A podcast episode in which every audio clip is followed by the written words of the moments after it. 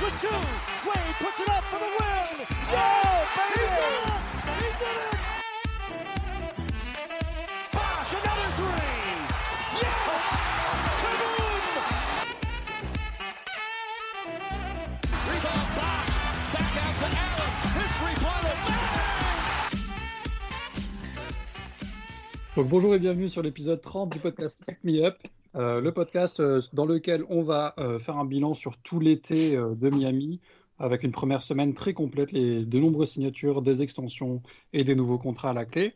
Euh, avec moi, toute l'équipe est là ce soir. On a Quentin, salut Quentin. Salut. On a Val, salut Val. Salut. On a Sam qui est là aussi, salut Sam. Salut à tous. Et on a Flo qui est là mais qui devra partir en cours d'émission, salut Flo. Pas grave, salut. Alors aujourd'hui, on parlera pas de Kylori, étant donné qu'on a déjà enregistré la partie dans laquelle on parlait de lui. Euh, je, je délire. Euh, donc Kylori, du coup, bah, je vais vous faire répéter, les copains. Mais euh, quelle vraie amélioration par rapport à Goran, de par le Goran un peu absent de l'année dernière, mais d'un point de vue sportif, quelle est la vraie amélioration dans la- l'arrivée de Kylori du côté de la Floride cette année? Quentin? Euh, bah, déjà, c'est un, vraiment un vrai meneur comparé à Dragic qui, qui est devenu un, bon passeur au fil du temps, mais qui n'est pas un meneur gestionnaire, qui, qui est plus un joueur qui se crée son tir. Euh, c'est un joueur qui, qui est capable de, faire ça déjà et qui peut aussi défendre. Alors à son âge et tout ça, on ne sait pas trop euh, à quel niveau il sera exactement. Il sera plus le défenseur sur l'homme qui- qu'il a été, mais il sera toujours un minimum bon. Il permettra de pas avoir un- une défense qui, qui se casse directement dès, dès qu'il y a un pic ou, ou, un, juste un- une passe quoi. Donc euh, donc c'est déjà une belle upgrade par rapport à ça. Puis c'est un joueur super super intelligent, super malin, euh, qui, qui, qui est capable de tout faire, très polyvalent en attaque et en défense. Euh, Flo, est-ce que tu penses que le, le fait que Kylori soit vraiment pote avec Jimmy Butler, ça va l'aider à... Alors forcément, ça va l'aider à s'intégrer dans l'équipe, mais je parle d'un point de vue sportif. Est-ce que tu penses que les deux vont réussir à progresser encore, euh, malgré leur niveau euh, euh, très fort et leur âge assez avancé? Ouais, je pense, ils ont déjà dû jouer ensemble en dehors, de la NBA, mais je veux dire, je pense que de toute façon, ça peut pas faire de mal leur amitié. Et ils ont des, enfin, surtout Laurie peut très bien s'adapter au jeu de, Butler, que ce soit comme deuxième ou comme premier gestionnaire de l'équipe. Donc, euh, c'est un joueur qui a pas de, défauts, de gros défauts, donc il peut vraiment, euh, il peut vraiment être euh, un lieutenant, on va dire un second lieutenant de, Jimmy. Je pense qu'il n'y a pas de problème là-dessus. Sam, tu nous as déjà tout à l'heure parlé un peu de l'impact. Euh, Kylori avec la balle, à quel point ça va changer le jeu de Miami? Alors pas forcément d'un point de vue style de jeu, mais d'un point de vue niveau global de l'équipe. Euh, bah, grosso modo, en fait, je pense que bon, même l'effectif a changé, mais il n'est pas si différent dans l'absolu. Donc, grosso modo, je pense que ça te permet d'avoir un système offensif ou d'un système tout court qui, euh, qui peut te faire penser à ce qu'on avait quand on est allé en finale. Parce qu'au bout du compte, même si n'était n'est pas, euh, comme vous l'avez dit, un, excellent meneur de jeu, ça ne l'a jamais été, il pouvait garder la balle sur toutes les périodes où il était là. Il avait le percutant et le, enfin, il a la, voilà, la, la, vitesse tout simplement et le physique pour être capable de créer en tout cas un premier point d'attaque, enfin voilà, un premier drive, une première, euh, de plier la défense une première fois. Ça, c'est quelque chose que tu récupères avec Laurie. Du coup, en théorie, qu'est-ce que ça te permet de faire? Ça te permet d'avoir euh, bah, déjà Butler qui ne porte pas la balle tout le temps. Du coup, c'est, ça le soulage lui parce que du coup, bah, Butler est un excellent joueur off-ball. Il a toujours été, mais il n'a pas vraiment été capable de le montrer à Miami, même quand Dragic était assez bon parce que parce que c'est pas un excellent passeur, mais c'est des choses qu'on voyait énormément à Chicago. Ça te permet d'avoir Hero qui n'a plus besoin justement de créer ce premier point de percussion, mais qui est capable d'attaquer euh, bah, des défenses qui sont déjà pliées, qui est capable d'attaquer en tant que deuxième option, qui est capable de shooter euh, bah, avec des shoots relativement ouverts plutôt que de se les créer, qui est capable de jouer sans avoir le meilleur défenseur adverse sur la gueule, comme ça a été le cas parfois cette saison. Donc lui aussi, ça le libère. C'est un joueur qui est capable de créer des bons drive and kick, parce qu'il est, il est relativement rapide et il a un premier pas assez fort donc sans même que ça soit aussi rapide qu'un John Wall, etc., il y va vraiment assez franco et ça prend de vitesse ça prend de physique assez énormément de défenseurs. Euh, il est capable de trouver des drive and kick, donc ça, permet d'avoir des ailiers qui sont capables de mettre des shoots relativement tranquillement.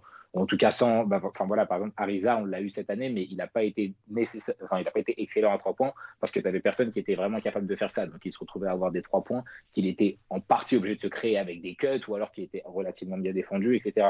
Là, tu as des Maurice et compagnie qui sont capables de remplir le même rôle, mais tu n'as pas forcément envie que leurs trois points, ils aient à se les créer eux-mêmes. Et puis, bah, tu as un intérieur qui va tout simplement pour la première fois depuis qu'il est là, limite, euh, enfin, non, il y avait, ouais, bon, si, admettons, euh, depuis qu'il a ce niveau en tout cas, de recevoir des passes qui ne sont pas que des lobes. Parce qu'on a toujours eu des, bons meneurs capables de mettre des lobes. Enfin, Dragic l'est devenu avec le temps. Butler l'a toujours été. Euh, Hero a, été relativement bon pour les lobes, grosso modo. Enfin, c'est pas une des passes qu'il a le plus de mal à faire. Enfin voilà, on avait, des joueurs qui étaient capables de le faire, mais au-delà de ça, Enfin, les pocket passes, c'était compliqué. Les passes enroulées, c'est compliqué. Enfin, devoir servir entre deux défenseurs, c'était parfois galère.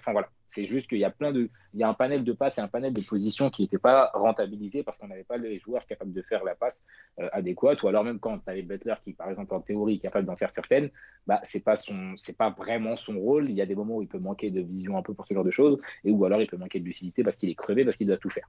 Donc, ça fait que, offensivement, tout ce que tu as sur les précédentes années, tu es capable soit de le répliquer, soit de le faire en mieux, soit de le faire tout court parce que c'était pas possible avant. Donc ça, bah, ça, ça vraiment, ça libère un peu tous les joueurs qu'on est censé avoir, même des pick and roll plus simples avec des intérieurs moins mobiles ou alors moins, enfin voilà, bam, tu peux le servir à peu près n'importe comment, il peut recevoir le ballon. C'est pas forcément le cas de Deadmon. Enfin voilà, c'est ce genre de choses où euh, tout ce que tu as envie de faire dans ton attaque et par rapport aux joueurs que tu as, bah, il te permet de les faire parce que sans que ça soit un Chris Paul, c'est juste un meneur un bon meneur qui est capable de faire des bonnes passes. Voilà, tout simplement. Ça ressemble quand même, euh, ça ressemble quand même à une signature vraiment super intéressante, notamment dans, dans notre jeu demi-terrain. On sait qu'on en a un, qui, qui, était très prolifique, mais euh, enfin prolifique en termes de quantité, je parle, pas forcément en termes de qualité. C'était euh, assez irrégulier, surtout quand Jimmy avait un peu de mal avec son shoot. Donc je pense que l'apport de Kylori de ce côté-là sera vraiment un truc assez fondamental. Val, on en a parlé un petit peu aussi tout à l'heure. Euh, quel lien tu penses qu'il va avoir avec Tyler Hero en termes de mentor et tout ça? Alors, bah, pour Tyler Hero, il y, a deux, aspects. le premier aspect, ça va être d'avoir donc, bah, comme tu l'as comme tu l'as souligné, on en a déjà un petit peu parlé tout à l'heure, en effet, le fait d'avoir un, joueur plus expérimenté auprès de Tyler qui va pouvoir l'aider à progresser dans certains aspects du jeu où on a demandé à justement à, Hero d'être euh, d'être meilleur qu'il ne l'était, ou en tout cas d'avoir une marge de, de, progression plus importante que celle qu'il n'a eue euh, jusqu'à maintenant, donc dans, la, donc dans la création et dans la capacité à, à jouer comme un porteur de balles régulier. Et l'autre aspect, c'est celui de pouvoir euh, se plus se reconcentrer sur ce qu'il sait déjà très bien faire, c'est donc jouer comme un pur scoreur, quasiment d'ores et déjà à trois niveaux, parce que c'est un, bon shooter à trois points, il a le mid-range et il a, une capacité pas trop mauvaise euh, sur drive ou à mettre des tirs près du panier en tout cas. Donc oui, que ce soit dans, la capacité de progression et dans la, capacité à devenir plus efficace dans ce dont il est déjà bon, euh, Tyler Hero il bénéficie énormément de l'arrivée la, de, de Kyle Lowry très clairement. Euh, donc, il a été signé, on l'a pas encore dit, mais pour euh, 3 ans dans un sign and trade avec Toronto, euh, 3 ans et 85 millions. Euh, en échange, on a envoyé donc le, le, reste de Goran Dragic. Si je peux. T'es méchant. Enfin, pas, pas... méchant. Voilà. Le reste quand même, s'il te plaît. Je parle du contrat, quoi, mais, euh, dans le sens où euh, il ne devrait pas rester du côté de Toronto. Euh, le reste du contrat de Goran Dragic et puis le reste de Precious Achiuwa. ouais, c'est clair. Precious, on, on, verra, a priori, les Raptors sont très très chauds sur lui, mais on lui souhaite que du bonheur dans sa nouvelle carrière.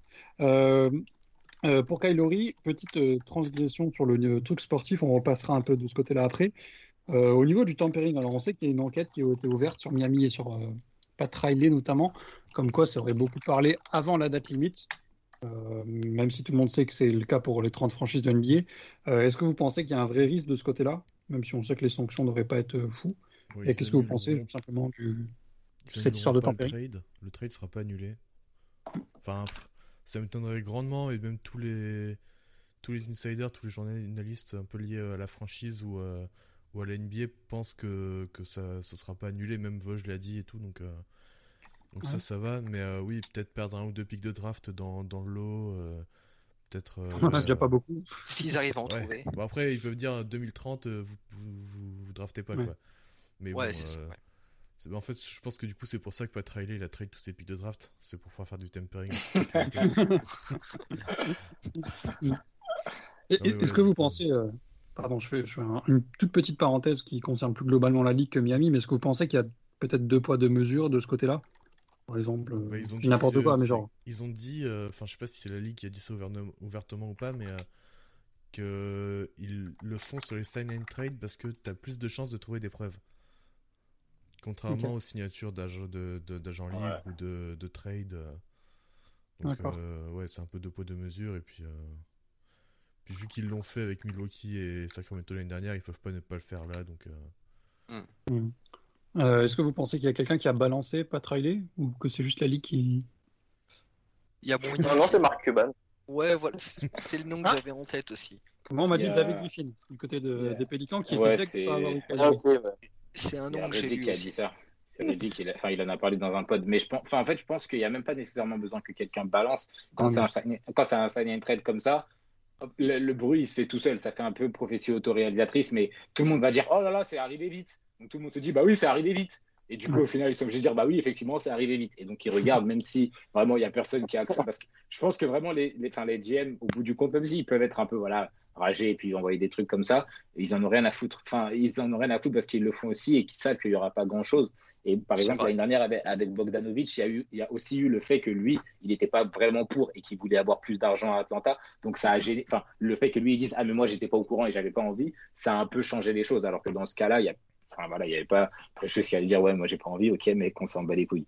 Donc, enfin, ça, ça, ça, ça s'est fait tout seul, mais je pense pas que ça change quelque chose. Et clairement, je pense pas que les. Enfin, ils- je pense pas qu'ils aient vraiment besoin d'appeler Adam Silver en disant Hey, regarde, il a signé à vois Ce C'est- serait drôle C'est clair. ça serait, ça serait trop marrant, mais au bout du compte, ça serait, enfin, ça serait pathétique. Si c'est vraiment David après, il y a- Griffin qui a appelé. Il y a un truc qui peut nous sauver, c'est le fait qu'on ait eu les, les rumeurs de trade à la, à la dernière trade deadline. On Mm. peut dire que les, Ouais. il y avait, peut-être des négociations avancées, ça peut peut-être nous sauver. On verra. Mais bon, si nous on est sanctionné, je vois pas comment Chicago ne peut pas être sanctionné. Oui, Ouais, par clairement. exemple. Ah ouais, Parce non. que, euh, le, mi- minuit 0001, c'était c'était euh, Lonzo à Chicago. Tu vois, c'était Mm. plus rapide que, que Kyle Lowry. Bah, nous, j'avais déjà le tweet dans, dans ses brouillons depuis un quart d'heure, quoi. Voir. Ah ouais, c'est Nous, c'était encore que des rumeurs. C'était si euh, Kyle Lowry doit bouger, je sais sera pas, le côté de euh, mieux. 10, 10 minutes après, tu vois, 10-15 minutes après, peut-être, je sais plus. Enfin bref, on va refermer la parenthèse. Est-ce que vous avez quelque chose à rajouter du point de vue sportif? Alors on parlera évidemment euh, un peu de, de tout ce qui est euh, back courte euh, lors de la preview, mais euh, d'un point de vue simplement Kyle Lowry à Miami, est-ce que vous avez quelque chose d'autre à rajouter euh, que j'ai peut-être oublié? Non, mais j'ai une question en lien. Vas-y. Euh, le numéro de Dragic retiré ou pas? Ouais, je pense. Bah pour moi oui. hein. Je, je, enfin, ils pourraient dire non, mais je pense qu'ils vont le faire. Enfin, ils ont retiré des numéros qui n'ont pas vraiment de sens. Pas- Déjà, je ouais. sais- on, a, on a Jordan au plafond, quoi. Donc, Ouais, ouais, c'est ça. Donc, en soi, Même euh, Shaq en soi. Euh, Non, non, chaque, je suis pas fan non plus.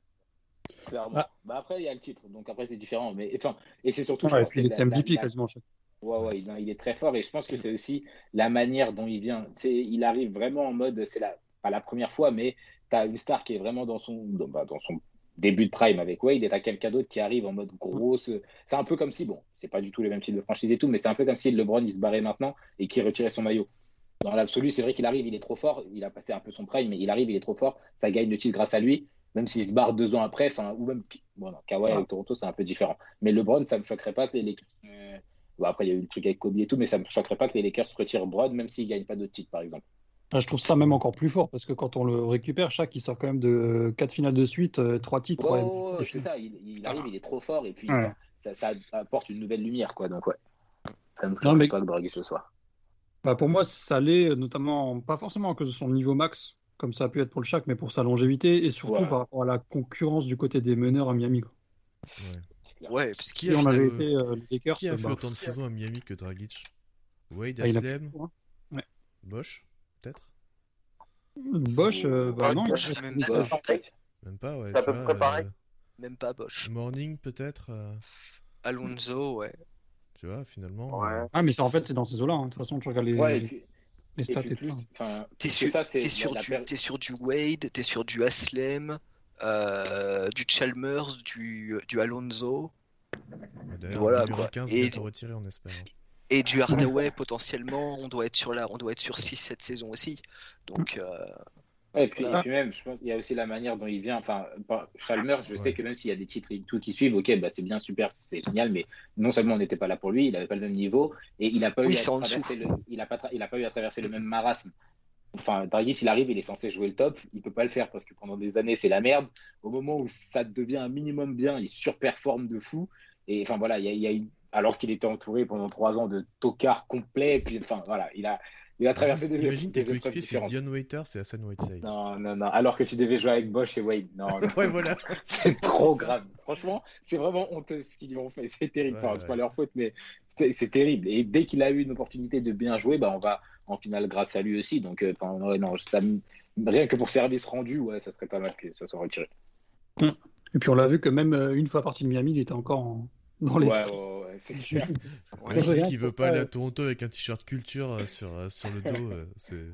c'est ça, bon. on, on kiffe, on kiffe. En vrai, euh, quand il a dit je, peux- je veux pas jouer à Toronto, euh, il s'est fait un peu descendre, mais moi je comprends complètement ce qu'il dit. Bah, normal. Enfin, il, a, pas- il a pas que ça à faire de jouer avec des mecs qui ont 15 ans et qui vont pas et qui veulent pas être compétitifs maintenant. Enfin, pour- je pense, tu vois, si c'était, ils étaient encore en plein, voilà, on veut jouer le titre et tout, ça leur aurait pas du tout gêné. Enfin, c'est, il est compétitif et il a, il a rien contre la ville en, en elle-même, j'imagine. Mais là, c'est bon. Ils sont là, ils jouent à Tampa Bay, ils sont pas non, non. Il Laissez jouer à mon gars jouer. Ouais, ouais, laissez mon gars tranquille. Il veut jouer à Il ouais. Un petit mot sur euh, Precious avant qu'on passe à la suite ou? Bah, merci et bon vent. Ouais, Ouais, pas grand chose à dire. hein. Enfin, il bien. a, Non, mais bien sûr. hein. il a Bah, très je joué, il a peu montré pendant sa saison. Bah, bah, voilà, salut. Hein. On va espérer que Toronto Ouais. arrive à en tirer quelque chose. Ouais, en fait, ce qui est bien, c'est qu'il tombe dans une bonne équipe pour le développer. Donc ça, c'est cool. Ouais, quand c'est même. ça, C'est- bien pour lui, en effet. Et puis il a un président un peu, euh, je crois qu'il est nigérien, si je dis pas de bêtises, enfin d'origine en tout cas, qui, Oui. qui, qui comptait vraiment sur lui. Il- enfin, il l'a fait venir pas par, euh, par obligation, il l'a fait venir parce qu'il avait aussi envie que Precious vienne euh, au Jerry. Donc, euh, donc ouais, on verra bien, mais euh, c'est clair que c'était relativement un petit peu décevant par, par rapport à ce à quoi on s'attendait. Donc, euh, Ouais. Voilà. Euh, on va passer un petit peu sur l'extension de, de Jimmy Butler, du coup, avant de repasser aux autres signatures de, de free agent, euh, parce que c'était quand même, euh, même si c'était signé d'avance, on peut dire, c'est quand même la plus grosse signature qu'on a eue avec. Euh, donc l'extension de Jimmy Butler, que je retrouve exactement les stats, c'est du euh, 4 ans et 180 millions, si je ne dis pas de bêtises. 184. Et donc, ouais, 184 exactement. Euh, une euh, signature qui a fait beaucoup parler d'elle pour sa longueur et pour son tarif. Euh, je vais te lancer Sam, bien évidemment, parce que tu es un peu le spécialiste, vu le nombre de personnes à qui tu as répondu concernant ce- cette signature. Vas-y, à toi la parole. en- en- je, je crois que je l'ai même moins fait que d'habitude. Parce que normalement, je, avant, je le faisais plus souvent. Euh, mais pour te dire, par exemple, je savais, avant que tu le redises, là, je savais même pas pour combien il avait signé Butler. Genre, sans mentir, je crois que j'ai pas lu ou regardé vraiment le, mon- le montant d'un seul tweet ou quoi que ce soit qui est passé. J'ai vu le nombre d'années, évidemment, j'ai vu que c'était un gros truc et que je crois la dernière, elle est à 50 ou un truc comme ça. Euh, mais c'est pas pour dire que je m'en fous, c'est juste pour dire que on est censé s'en foutre en tant que fan. Je pour plusieurs raisons. Un, parce qu'on paye pas. On n'a rien à foutre. Deux, parce que, enfin, non, mais. oh, C'est un bon point, vrai, ouais. genre, Non, mais c'est clair. c'est- C'est assez con, mais au bout d'un moment, la- la- les discussions autour d'un contrat, je veux bien que le principe de la NBA, ça soit intéressant parce que tu peux tout regarder et tout, mais c'est pas une raison pour accorder de la valeur à des choses qui n'en ont pas nécessairement.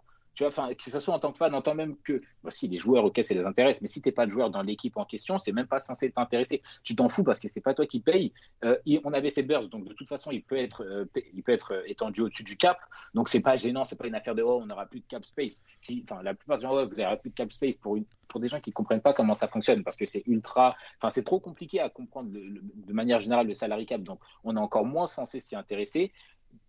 Autre raison, on a déjà vu et on a déjà revu et on a déjà revu bah, avec Butler que le hit sait naviguer autour du cap space, qu'on soit, enfin à la limite, qu'on soit au-dessus de- du cap, qu'on soit un peu en dessous, etc. Là cette année ils se sont ils se sont débrouillés pour se trouver juste à la limite de la luxury. Quand on a eu Butler, on était au-dessus du cap, on a réussi à manœuvrer autour et il y a vraiment très très rarement des équipes qui n'arrivent pas à et encore le Heat le fait très bien grâce à Mickey Harrison, mais il y a très peu d'équipes qui n'arrivent pas à manœuvrer au-dessus du cap, enfin au-dessus ou autour du cap, sauf quand elles sont pas attractives du tout.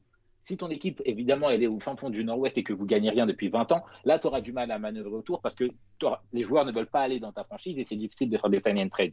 Si tu as une équipe qui est compétitive, qui est. Équipe, avais une équipe euh, en particulier en tête, là. Ouais, ouais. Non, bah non, jamais, je ne Nord-Ouest qui gagne rien depuis 20 ans. non, mais tu sais, c'est ce genre de choses. Au bout du compte, même là, tu vois, tu te, tu te retrouves à voir que, enfin, même les Knicks qui commencent à devenir un peu attractifs, ils arrivent à, à faire des choses intéressantes, même si ouais. pas forcément au-dessus. Tu vois, n'importe quelle équipe qui joue bien et qui gagne un minimum, ils ont tous des professionnels dans leur rang au bout du compte. Donc, c'est pas parce que Mickey Harrison est un peu meilleur pour gérer les chiffres que n'importe qui dans telle ou telle franchise. Enfin, toutes les équipes savent le faire. Donc, c'est vraiment un peu comme les draft picks. C'est devenu une espèce de, de, de, monnaie que les gens ont l'impression de comprendre et de pouvoir enfin, faire évaluer selon les joueurs et selon leur franchise. Ça marche pas comme ça. Donc, le montant de Butler, on s'en fiche. Autre chose, il va, il va être payé combien 50 millions à, à 30, 40 ans 52. Ouais, ok. 52 à 38. Enfin, c'est dans trop longtemps. comment, comment tu peux voir un joueur Je crois que sa dernière année, ouais, c'est 2025 ou 2026. Mais tu sais, il y aura eu plus, des Jeux Olympiques entre temps. Enfin, gros, c'est un truc de fou de s'intéresser à un truc qui est aussi loin quand déjà tu n'es pas sûr que le joueur il sera encore dans ta franchise, t'es pas sûr, de... enfin tu sais pas si tu auras gagné ou pas entre temps, tu sais pas quel joueur aura explosé ou non, tu sais pas si Bam, a... enfin dans 4 ans, il aura atteint un niveau MVP qui fait que tu t'en fous d'avoir un deuxième joueur à ce prix-là dans ta, enfin il y a trop trop trop trop de variables sur un long contrat, parce qu'on va dire que 4 ans c'est un long contrat, pour s'intéresser uniquement ou en tout cas en priorité à la fin du contrat. C'est ridicule, c'est ridicule pour il y a énormément d'exemples dans lesquels ça l'est, mais c'est aussi Surtout, on, on joue le, le, court terme déjà. Donc dans 4 ans, on s'en fout, littéralement. Et euh, j'ai perdu ce que j'allais dire. Donc vas-y. bah, non, mais, non, mais de toute façon, j'allais revenir dessus. Non seulement quand tu signes un contrat comme ça, tu joues le court terme, en, en plus, tu sais pas du tout ce qui va se passer autour du joueur pour, enfin, pour dans 4 ans. Et tu sais, en parallèle, il y a toute la, toute la dynamique où pendant des années, ça a vanné un peu Boston. Ouais, euh, ils veulent que des draft picks, ils veulent que des draft picks pendant 4 ans. Euh, ils, attendent, ils pensent qu'ils seront bons dans 4 ans, etc. etc. Ou alors, non, il ne faut pas qu'ils lâchent leurs jeunes parce que dans 4 ans, ils seront bons. Et à côté de ça, bah, dès que quelqu'un enfin, tu veux, c'est il y a un deux poids deux mesures par rapport au draft pick. Ou alors oui, il faut jouer le, le, le win now. Ou alors dès qu'un joueur ne dit pas qu'il a envie de partir dans une super team, on dit que c'est un mec qui veut perdre. Enfin, je sais pas, par exemple Bill ou Lillard, etc. Ouais, voilà, c'est des mecs qui veulent pas. Tu peux pas en permanence jouer le court terme et le long terme. C'est pas possible. Et Boston a essayé de le faire, ça n'a pas vraiment marché. Au bout du compte, tu signes un joueur comme ça, tu vois ce que ça donne dans les deux prochaines années, et après, tu trouveras un moyen de gérer. De toute façon, déjà, on a déjà vu un milliard de fois que Pat Riley s'en battait les couilles de ce qui pouvait se passer dans 4 ans. C'est pour ça qu'on n'a pas de draft pick jusqu'en 2050. Mais au-delà de ça, les, contrats, les, joueurs, enfin, la sphère de fans, pardon, a toujours cette habitude d'essayer de comparer tel contrat signé au contrat de tel meilleur joueur. Tu vois, par exemple, ouais, Gobert, il gagne autant que, je sais pas, LeBron, une bêtise comme ça. Il y a aucune, déjà, enfin, c'est pas la même personne qui les paye, donc c'est complètement con, c'est pas, pas la même type, c'est pas, pas le même contexte, c'est pas la même équipe, et les contrats sont pas signés sur la même base. Et ils sont encore moins signés sur le principe du il vaut tant et il vaudra tant dans 4 ans. Sauf quand tu es effectivement un rookie, et encore, ou alors quand voilà, tu viens de rentrer dans ton prime. Comme, comme le disait du Quentin, les équipes, quand elles signent un joueur, ça va être OK, surtout quand c'est dans une idée de court terme, OK, est-ce qu'on est capable de rentabiliser son contrat sur le court terme? Ça veut dire soit avec un niveau de jeu énorme, soit parce qu'il te permet de développer tes autres joueurs, soit parce qu'il te permet d'atteindre un niveau que tu n'avais pas eu, soit parce qu'il peut te permettre d'atteindre les playoffs pour telle ou telle franchise. Est-ce que tu es capable de remplir ton, enfin, ton objectif court terme et est-ce que tu es capable d'alléger euh, le contrat sur le long terme? Si la franchise elle considère qu'elle est capable de répondre oui à ces questions, elle donnera n'importe quel montant à n'importe quel joueur. Donc, ça s'est vu avec Jrue Holiday qui a signé un contrat, je ne sais plus combien, ça s'est vu avec Middleton, où pareil, quand il signe, tout le monde dit Ah, oh, mais il ne faut pas ce contrat, c'est bien la euh, Jalen Brown, Jalen Brown, pareil, quand il a signé Oh, mais c'est pas possible, mais attendez, mais il a eu ça. Il sait pas, enfin, tu vois, c'est tout le temps, John tout Wall. le temps. Et ça, c'est. Wall, pareil, allez, putain, c'est vrai que ça remonte à encore plus longtemps, mais ça, c'était John Wall, s'il ne le signe pas à l'époque, c'est, bah, enfin, euh, t'as tout qui part. Bah, c'est ça T'as la franchise qui explose. Là, pareil, on a vu que les fans des autres équipes vannent un peu le contrat et tout. Ok, admettons. T'es fan de Miami, pendant 4 ans, tu as subi des Whiteside, des, des, John Waiters. Enfin, comment tu peux te plaindre du fait d'avoir un joueur qui, peu importe le niveau qu'il aura dans 4 ans, te permet sur les 3 prochaines années d'être au minimum, au minimum compétitif et playoffable C'est complet pour te dire que ouais non mais attendez peut-être que dans 4 ans il faudra qu'on ait besoin d'argent pour pouvoir signer un mec qui va accompagner Bam. Mais si pendant 4 ans tu joues rien Bam dans 4 ans il est pas là. Ça, il- exactement il a, il a aucune il a aucune il a trop de potes en plus. Il a passé deux semaines avec tous les mecs des teams USA. Il va jamais il va il va retrouver toupe dans deux ans et demi. Si on joue pas les playoffs pendant deux ans dans trois ans t'as plus Bam. Et ça fonctionne avec tous les gros joueurs. C'est pareil Middleton quand il prend son contrat si tu lui donnes pas bah ok il se barre. Et l'année d'après Yanis il est parti aussi. Et Yanis il serait au hit là tu vois, enfin, c'est des trucs comme ça. Il faut, essayer d'arrêter en tant que fan de comparer déjà les différents contrats dans les différentes équipes qui sont pas signés sur les différentes bases, ou comme, comme vient de dire, il y en a certains qui sont sur le court terme, à quel- enfin, risque de récompense. T'en as d'autres qui sont signés sur voilà, le long terme parce que t'as rien à jouer temporairement. T'en as qui sont signés tout simplement pour après pouvoir les échanger et récupérer des draft picks comme à OKC. Enfin, les, les joueurs sont pas signés sur la même base et ils sont encore moins signés sur, OK, sur la base du, OK, LeBron, il a ce contrat, donc faut juger tous les contrats par rapport à LeBron. Non, ça marche pas comme ça, ça n'a jamais marché comme ça. Et ça prouve juste qu'il y a juste une, une incompréhension totale de toute cette dynamique dans la sphère de fans qui n'est absolument pas représentative de, bah, de la manière dont les contrats sont signés. Donc c'est dommage de les voir comme ça parce que ça n'apporte rien, que ce soit en termes de compréhension bah, des effectifs, en termes de compréhension du cap, tout simplement, et en termes de, compré- de compréhension de la NBA, en fait. Et puis surtout, tous les contrats sont tradables. Oui, on parlait, oui. on parlait il y a pas si longtemps ça, que ça. On vu. Chris Paul, pire contrat de la ligue. Westbrook, pire contrat de la ligue. John Wall, pire contrat de la ligue. Ils ont tous été échangés. Tout le temps, exactement. Orford, pareil, alors qu'il a fait une Orford. saison où il n'a pas joué. Walker, il a pas joué. pareil. Pareil, bah voilà, Walker pareil. Et puis c'est et c'est même pas forcément, enfin c'est difficile, mais c'est pas si difficile que ça hein, quand tu vois à quel point ils sont échangés et quand tu vois que Chris Paul en question, qui avait déjà signé le pire contrat du monde il y a trois ans, il vient d'en re-signer un. Donc le- en fait, il y a trois ans, Et les le pire, c'est qu'il les... le pire, c'est que limite qu'il les vaut tellement il apporte à Phoenix.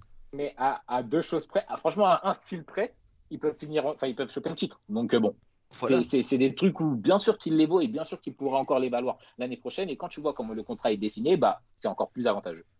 Exactement. Parce qu'il y a ça aussi, voilà, il y a, y a cet aspect-là aussi que tu viens de mentionner.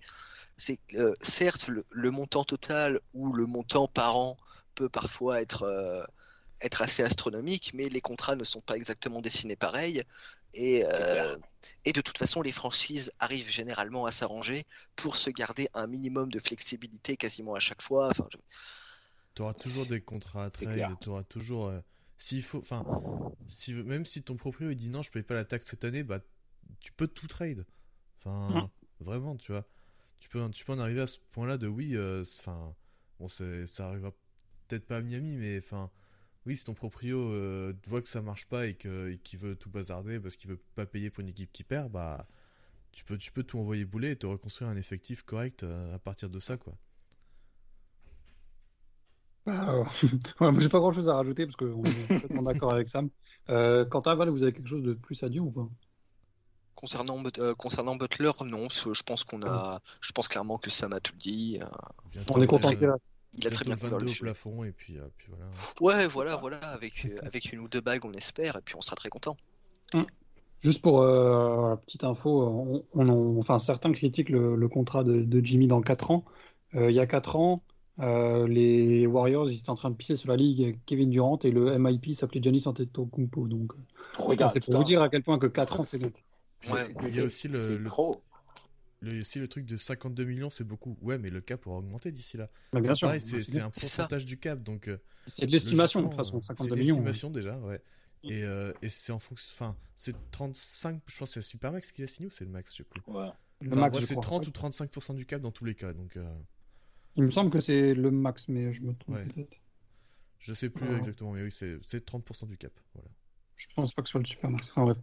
Euh, donc voilà, pour, euh, pour Jimmy, je pense que c'est un truc déjà signé à l'avance. De toute façon, on savait très bien que ça allait être le max. On savait, on savait très bien qu'il allait être prolongé. Donc, Ouais. euh, donc finalement, euh, est-ce que c'est surprenant? Non, pas, pas du tout pour ceux qui suivent en tout cas Miami. On va repasser du côté. euh, non, pardon, on va rester sur les prolongations. Euh, Duncan Robinson, lui, a signé pour 18 millions la saison de moyenne, commençant à 15. C'est pour un nouveau contrat, donc celui de 5 ans, que Quentin aime bien, notamment. Euh, donc un contrat de 5 ans et 90 millions avec une player option donc en 2025-2026. Euh, cette pro- On en avait déjà un petit peu parlé. euh, tout- globalement, tout le monde était d'accord. Est-ce que vous avez quelque chose à dire sur cette signature qui est logique dans l'ensemble? C'est très bien. Ça va continuer à encha- enchaîner les ficelles, hein. C'est bien. On espère un concours à trois points. Ce serait bien, ce serait bien, ce serait un petit bonus sympathique. Mais ouais, Mm. euh, comme, euh, comme tu, comme tu l'avais dit, on, a, on était déjà d'accord sur le sujet. C'est très bien. De toute façon, je pense qu'on était tous d'accord pour se dire qu'il fallait le conserver. On le, on l'a pour un contrat. euh, on en a- je me souviens, on en, avait, on en avait un petit peu parlé avec Quentin. C'est un contrat sur les premières années où tu, tu le Mm. paies pas directement à 18 millions. Donc tu commences à 15, après je crois que ça monte à. Ça, ça fait 15, 16, 17, 18, quelque chose comme ça. Donc tu. La Là, encore une fois. 18 millions, ouais, c'est ça. Ouais, voilà, c'est ça. Donc tu, encore une fois, c'est un, c'est un contrat qui est construit de manière à ce que sur le, coup- sur le court terme, vu que tu, tu cherches à gagner maintenant, tu vas te garder un petit million, deux petits millions par-ci par-là qui vont te permettre potentiellement de faire des, de faire des petits moves euh, en soum soum pour continuer à t'améliorer si besoin. Donc c'est un, globalement c'est un super, c'est un super contrat sur euh, tous les aspects auxquels tu peux ima- auxquels tu peux imaginer à mon sens. Et comme j'ai comme j'ai pu le dire, il fallait garder, il fallait, il fallait garder Duncan. Bah, c'est fait. Qu'est-ce que tu veux de plus en fait? Qu'est-ce que tu veux de plus? C'est- C'est c'est très bien et puis voilà. De toute façon, pour moi, on n'avait pas le choix de pas le garder. Donc, euh, Ouais, voilà, c'est ça. c'est globalement, fait le prix que, que tout le monde imaginait. Mm, En plus, ouais. Euh, D'ailleurs, vous avez su comment euh, le hit lui a, lui a proposé son, son contrat? Ouais, avec la famille et tout ça? Non, c'est non, c'est pas ça. Ça, c'est quand il l'a signé, mais quand euh, ils lui Mhm. ont proposé le contrat, en fait, euh, il y a des, des mecs du front office qui lui ont envoyé un, un compte Instagram sur lequel il pouvait se connecter. Et en fait, ils avaient mis euh, des photos euh, de lui avec l'équipe, euh, retraçant un peu son parcours et tout. Et puis à la fin, t'avais le montant. Enfin, t'avais Ouais. le- Ah, c'est beau ça. La proposition du contrat, quoi. Ils savent faire. Mais- De toute façon, il n'y avait pas de raison que même de. Enfin, si je me mets à sa place, il n'avait pas de raison de partir non plus. Bah, c'est ça, c'est Pas que lui, de base, non. il voulait rester, il savait qu'il allait avoir des offres, mais il- parce qu'il en a parlé un peu dans, dans son podcast. Et oui, il savait qu'il allait avoir des offres, mais euh, en soi, il, il, il voulait rester, Ouais. quoi. Il avait pas de, il avait pas de raison de partir. Et puis, Puis il a le un rôle fondamental. oui, voilà. Et puis le, le hit a, a directement euh, mis l'argent sur la table, donc euh, à partir de ce moment-là, euh, c'était je je sais pas si vous avez vu dans, son podcast, il a, il allait un peu dans la rue euh, Ouais. où son, son collègue demandait aux gens euh, qu'est-ce qu'ils pensaient du, de la signature à 18 millions par an de, de Duncan. euh. C'était marrant, lui il était caché derrière, il écoutait un peu. Caché derrière une Globalement, les voiture, gens. Pardon? caché derrière une voiture, et puis d'un coup, il arrive tranquillement. Glo- Globalement, les gens étaient plutôt cool. hein, il y a pas Ouais, eu c'est- de- en fait, il disait, les gens disaient beaucoup, bon, c'est un peu beaucoup, mais bon, tant mieux pour lui, quoi. Ouais, Donc, voilà. Sam, un truc sur Duncan? J'étais pas sûr qu'on allait. euh, Enfin, je savais qu'il était nécessaire, etc. J'étais juste pas sûr que ça allait être. Bah, de toute façon, c'est un peu ce qu'on avait dit la dernière fois, que ça allait être aussi automatique, que ce soit par rapport à ce qu'il allait demander ou par rapport au reste du marché. Du coup, je suis content que ça se soit réglé assez rapidement et qu'au bout du compte, euh, même si avant j'avais dit que voilà, euh, enfin, jusqu'à un certain montant, c'était complètement correct. Au-dessus, ça devenait peut-être un peu problématique en fonction du reste. Le fait de savoir que du coup, bah, on l'a récupéré et qu'à côté de ça, il y a Laurie qui, bah, justement, lui, pareil, lui permet de trouver des bonnes positions, etc. Ça me rend encore plus heureux qu'il soit resté. Mm. Euh, Après, le, mon- le montant, ouais, il est, il est correct et c'est après ce qu'on avait envisagé, mais je pense que ça, le fait qu'il reste, c'est d'autant plus important que, enfin, grâce à l'arrivée de, à l'arrivée de Laurie et inversement, si Laurie n'était pas venu, je pense que le contrat m'aurait un peu plus gêné, euh, rien Ouais. que par le manque d'options à côté, quoi. Non, je suis complètement d'accord. Parce que là, en fait, dans ce rôle-là, qui est un rôle maintenant quasiment fondamental dans toutes les équipes, Ouais. euh, il est pour moi top 5 de la ligue, en tout cas. Ouais, En ouais, termes de clairement. catch and shoot. Donc, donc voilà, je pense que c'était vraiment une signature nécessaire et que on a très bien fait euh, assez rapidement, en plus sans, sans faire flipper tout le monde. Donc, euh, Parce que du coup, si, si tu signes Kylori et qu'après tu n'arrives pas à bloquer Duncan, Ouais. c'est un coup à flipper pendant, pendant un Ouais, mois. ouais, ouais. C'est clair. C'est ça, c'est ça. Euh, on va partir maintenant sur le- les deux autres signatures que celle de Kylori, avec euh, peut-être celle qui nous sied le plus, on va dire. Euh, c'est celle de PG Tucker en poste 4. Donc Tucker, lui, il a signé avec la mid-level exception, si je dis pas de bêtises, de 7 millions. Pour deux ans, la deuxième, c'est une player option. Donc on verra lui qu'est-ce qu'il fera l'année. Alors, des derniers échos qu'on a eu, notamment avec Five Reasons Sport, c'est le futur euh, 4 titulaire. La, bagarre en remplaçant se fera entre Casey et Markif en fonction du niveau des deux. Donc euh, on verra bien de ce côté-là. Euh, Tucker a un rôle défensivement fondamental et offensivement de complément. Euh, Val, qu'est-ce que tu as pensé sur euh, la signature de, de Tucker quand tu l'as apprise? Alors c'est une arrivée qui me plaît beaucoup. C'était déjà un joueur avant même qu'il arrive à Milwaukee. c'était déjà un joueur dont que j'espérais que j'espérais voir arriver chez nous. Donc très content de le voir arriver là euh, pour la saison qui arrive. Comme tu comme tu l'as dit, euh, que ce soit offensivement dans un rôle de complément ou défensivement où il va être bien plus important, même même quasiment fondamental c'est un joueur qui va, qui, qui va beaucoup apporter et qui, clairement, sur le poste 4, euh, pour ma part, je l'imagine en, pour ma part, je l'imagine en titulaire, même s'il n'aura pas forcément énormément de minutes, ou en tout cas, ce sera peut-être plus celui qui finira les matchs. Enfin, on verra, euh, Mm. on verra le, le moment venu. Mais dans tous les cas, euh, que ce soit sur, que ce soit sur ce qu'il apporte sur le terrain, ce qu'il apporte en termes d'état d'esprit, de mentalité, je suis ultra satisfait et c'est le type c'est c'est le type de joueur qui convient vraiment euh, à, à Mhm. l'esprit Pat Riley, à l'esprit Miami Heat. On peut remonter aux, aux équipes des années 90 carrément. Euh, c'est euh, une équipe de chiens, voilà, de, de mecs qui vont se battre, qui vont se jeter sur tous les ballons comme ça. Et avoir ce genre de, avoir ce genre de joueur, ça nous, peut-être que ça nous manquait légèrement, Mm. euh, hormis Jimmy Butler, j'entends, hein, bien sûr, mais d'avoir du coup ce joueur de complément là qui va, qui va arriver, qui va pousser des gueulantes, qui va être actif sur le terrain et tout, en plus du rôle qu'il peut apporter euh, purement sportivement, oui, clairement, euh, c'est, je l'ai déjà dit deux trois fois, c'est une, c'est une signature qui me satisfait totalement. Et Quentin, surtout- qu'est-ce que. Vas-y, vas-y. Bah, ce ce que j'allais ajouter, c'est surtout que il va pas chez un autre contender, il sera Ouais, pas honnête, il sera pas aux C'est ça. il sera pas aussi. aux Lakers, aux. Clippers, euh, tout ce que tu veux. Donc euh, ça, c'est ça c'est un gros plus. Alors euh, Ouais, c'est un Enfin, pied de nez à, tout, à toute la concurrence, ouais. ouais, c'est ça.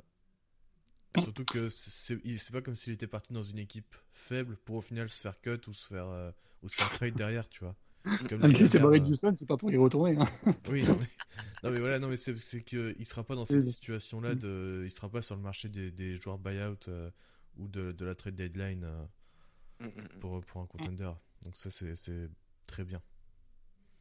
Euh, on- sait son impact défensif, très très bon défenseur, euh, notamment sur du switch et tout ça. Avec Bam, ça va faire. euh, Voilà, va falloir attaquer là-dessus, on va dire, en tout cas si pour les pénétrations. Euh, par contre, son efficacité offensive reste encore à, être étudiée ou reste à prouver. Il a été assez régulé l'année dernière, moi j'ai trouvé. Alors, je suis allé chercher un peu des stats, du coup, en corner notamment, il est à 39%, ce qui en fait le 55, 55e percentile de la ligue.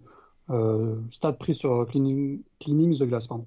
Euh, toi, Sam, comment tu vois un peu son impact offensif l'année prochaine? Je ne pense pas qu'il va nécessairement changer de ce qu'il était capable de faire avant, parce que, il y a aussi le fait que je ne suis pas nécessairement sûr, malgré son rôle de titulaire ou non, qu'il jouera tant de minutes que ça. Euh, Ouais. Si Maurice est meilleur, Maurice jouera plus de temps, et après, tu auras Tucker qui joue les débuts de match et qui termine les matchs en fonction de son niveau défensif et en fonction de la team adverse. Mais je pense pas nécessairement que, son rôle de titulaire, lui de titulaire pardon, lui assure euh, le plus grand nombre de minutes, notamment de par son âge. Enfin, moi, personnellement, c'est un peu comme Laurie. Autant je sais qu'il peut être bon sur euh, un moment donné, autant j'ai pas envie que ce soit celui qui ait 36 minutes de jeu. Sur... Pas nécessairement envie que ce soit celui qui ait 30 minutes de jeu sur toute, enfin, sur toute la saison. Même si, voilà, Tucker, il a, il, a, il a passé énormément d'années en dehors de la ligue, donc il n'avait pas forcément le même, euh, le même, euh, enfin voilà, le même compteur et qu'il avait, il n'y a pas non plus le même nombre de minutes sur toute sa carrière et tout. Donc en soi, il, il peut être plus frais que certains joueurs de son âge, mais il, a, il en a quand même 35 et donc j'ai pas forcément envie que c'est celui qui ouais, voilà, 38 minutes de jeu. Donc je pense pas qu'on lui en demandera trop que ce soit en termes de minutes, mais aussi en, termes de jeu. Enfin, t'as pas forcément envie qu'il pose la balle, t'as même pas forcément envie qu'il cut de la même manière que ce qu'Ariza faisait, puisque Tucker il est pas, pas excellent au panier en termes de fin. Enfin voilà, la finition c'est pas forcément ça. Ça lui arrive de rater des layups un peu, un peu, un peu complètement con ou quoi que ce soit. Donc malgré ça, rien que le pourcentage à trois points qu'il avait dans le corner l'année dernière ou qu'il a pu avoir en carrière, ça améliorera beaucoup de choses pour nous, que ce soit parce que euh, parfois Robinson il a du mal dans les corners. Il y a des moments où juste ça rentre pas alors qu'il peut en mettre du milieu de terrain ou de n'importe où. Et aussi parce que bah, on a d'autres. Enfin voilà, le reste, le reste, c'est pas forcément des titres. Même Arizan n'avait pas vraiment été. Crowder, ça dépendait vachement de son état et du match et de la série. Donc tu n'avais pas forcément quelqu'un à qui tu peux réellement indépendamment des petites périodes que tu peux saisir et, enfin, dans sa carrière et illustrer le fait qu'il ait eu un petit déclin, globalement, c'est un endroit où tu lui fais confiance. Et même si tu lui, tu fais pas forcément, enfin, même si dans les résultats, ça se montre pas autant que ça, ça aurait pu le faire à, un moment testé dans sa carrière, les défenseurs le respectent à cet endroit-là. Parce que les équipes savent qu'il est bon là-dessus, les équipes savent que son jeu c'est à trois points dans le corner. Donc en fait, s'il est là, les équipes, forcément, de la même manière que quand, même, quand Robinson avait des déclins au shoot, bah, il était toujours défendu de très loin et de, et de très près. Euh, si corner est là, enfin si Tucker est là dans le corner, bah, globalement la défense sera étendue et donc ça permet d'avoir plus de facilité pour drive à l'intérieur et réciproquement, si tu lâches, euh, si tu lâches Tucker en putain, si tu lâches Tucker pour aller pour aller défendre celui qui celui qui drive en tête de raquette ou enfin en point of attack, tu auras forcément bah, Tucker qui a plus d'espace et si Tucker a plus d'espace, bah, il aura plus de facilité pour rentrer ses trois points. Donc voilà, je pense que juste ce qu'il a fait jusqu'à maintenant dans sa carrière ça, ça suffira pour permettre au Heat de jouer plus détendu, d'avoir de meilleurs systèmes et des systèmes plus efficaces. Quentin, tu penses qu'il Vas-y. Je pense que clairement en attaque, il va, il va poser un écran et aller se poser dans le corner et puis on le verra plus. Hein. Ouais, bah, c'est ça. De toute façon, c'est ce, c'est ce qu'on attend de lui, je pense. Hein. Ouais. Est-ce que pour toi, il y a une vraie hiérarchie entre Tucker ou Maurice ou tu penses que en fonction du niveau de chacun. Moi, je pense que ça sera un peu en fonction du, niveau de chacun. Je suis d'accord avec Sam sur le fait que White Tucker sera probablement titulaire, même si je serais pas étonné de voir Maurice. Mais il sera probablement titulaire, il jouera 20 minutes et puis euh, Maurice euh, prendra le, reste du temps de jeu. Quoi. Euh, donc Markif Maurice a signé pour un an 2 millions 64, donc le contrat minimum. voilà, pour rapporter un peu de la viande et du, du gars un peu en poste 4, peut-être en rotation, donc voilà, on verra. Et puis pour euh, compenser si Kezi Okpala en tout cas ne, ne montre pas, euh, ce qui reste encore un problème du côté de Miami. Euh, est-ce que vous êtes satisfait globalement hein. bah oui, c'est bien ça le problème. Est-ce que vous êtes globalement satisfait du recrutement au poste 4 parce qu'on sait que c'était vraiment un poste assez inquiétant et qui s'est fait un peu même sur la fin du, de la première semaine Personnellement, je suis très satisfait. J'en parlais un petit peu avec Enfin, je répondais à Sean Rochester de Five, de Five Reasons Sport qui, posait la question il y, a, quelques jours de ça, où je disais que ce qui me plaisait, euh, l'aspect qui me plaisait, c'est que tu avais euh, deux vétérans avec euh, deux profils quelque peu différents, tout en ayant une mentalité assez similaire avec quelques petites différences. J'aime bien le fait que tu aies deux joueurs donc qui sont Maurice doit être dans la petite trentaine maintenant, il doit avoir pas loin en tout cas et, donc Tucker à 35, ce sont deux joueurs qui vont apporter du spacing, qui vont être capables de défendre sur plusieurs postes, qui sont pas qui sont pas qui sont pas nécessairement mauvais euh, pour ce qui est pour ce qui est du rebond ou même de la défense au poste. Et tu as deux pro et tu la, différence qui me plaît pour ma part, c'est que tu as Tucker qui va être ce joueur euh, qui va faire ce qu'on lui demande quasiment H24 et qui ne va faire que ça. Euh, et qui aura très rarement euh, soit de, grosses, euh, chutes, soit d'efficacité ou de, rythme, enfin de, capacité de jeu, ou être en sur-régime, alors que Maurice t'apporte un peu plus de capacité à scorer, par exemple, de, te sortir un match avec 5-3 points marqués, par exemple. Du coup, j'aime bien cette petite variation, ce qui fait que tu peux un petit peu varier selon les situations quel type de poste 4 tu veux à côté de BAM. Et ouais, avoir cette petite solution en plus, je pense que c'est quelque chose qui, plaît beaucoup à Spolstra. Et du coup, bah, ça me plaît beaucoup aussi de, savoir qu'on a des profils différents selon les situations sur ce poste 4. Euh, alors qu'auparavant, bah, justement, on avait quasiment pas de. Enfin, on n'avait pas ce. On n'avait pas ce choix. de riche. Ouais, voilà. Pour moi, c'est un peu un choix de riche, du coup, euh, comme tu le dis. Et c'est quelque chose qui me plaît totalement. Est-ce que, euh, euh, est-ce que vous pensez que ça peut être un peu euh, un style de, rotation de la part de Spolstra adapté à chaque match en fonction du début de match de chacun? Ou que ce sera un truc beaucoup plus cadré comme, comme on le connaît? En playoff, peut-être. En saison régulière, ça m'étonnerait qu'on soit trop. parce que c'est pas. Enfin, c'est pas. Je vais pas dire à d'effort parce que ça reste le coach, mais euh, Polstra n'est pas nécessairement connu pour faire ultra varier ses rotations pendant toute la saison.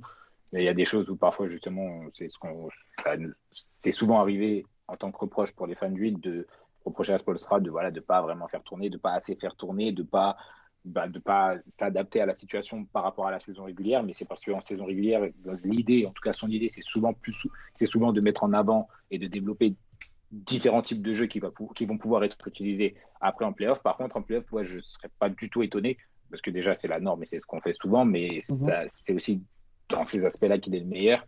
Euh, je ne serais pas étonné qu'il bah, fasse varier la rotation, le système et le plan de jeu entier par rapport au match, par rapport au match précédent, par rapport à la série en cours et par rapport à ce qu'il aurait pu bah, observer de telle équipe face à une, dans une autre série, etc.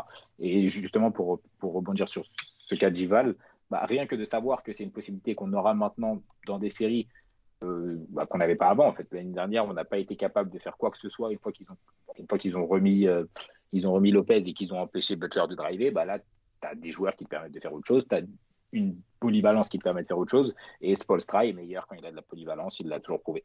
Donc euh, voilà. Ok. Bah écoutez, nickel. Est-ce que vous avez quelque chose à rajouter sur le poste 4 ou on peut passer à la suite et, et les petits compléments de banc? D'accord avec ce qui a été dit. J'ai rien à rajouter non plus. Donc... Et euh. eh ben voilà. On va passer du coup un peu euh, aux compléments, ceux qui risquent d'avoir du temps de jeu étant donné notre profondeur de banc.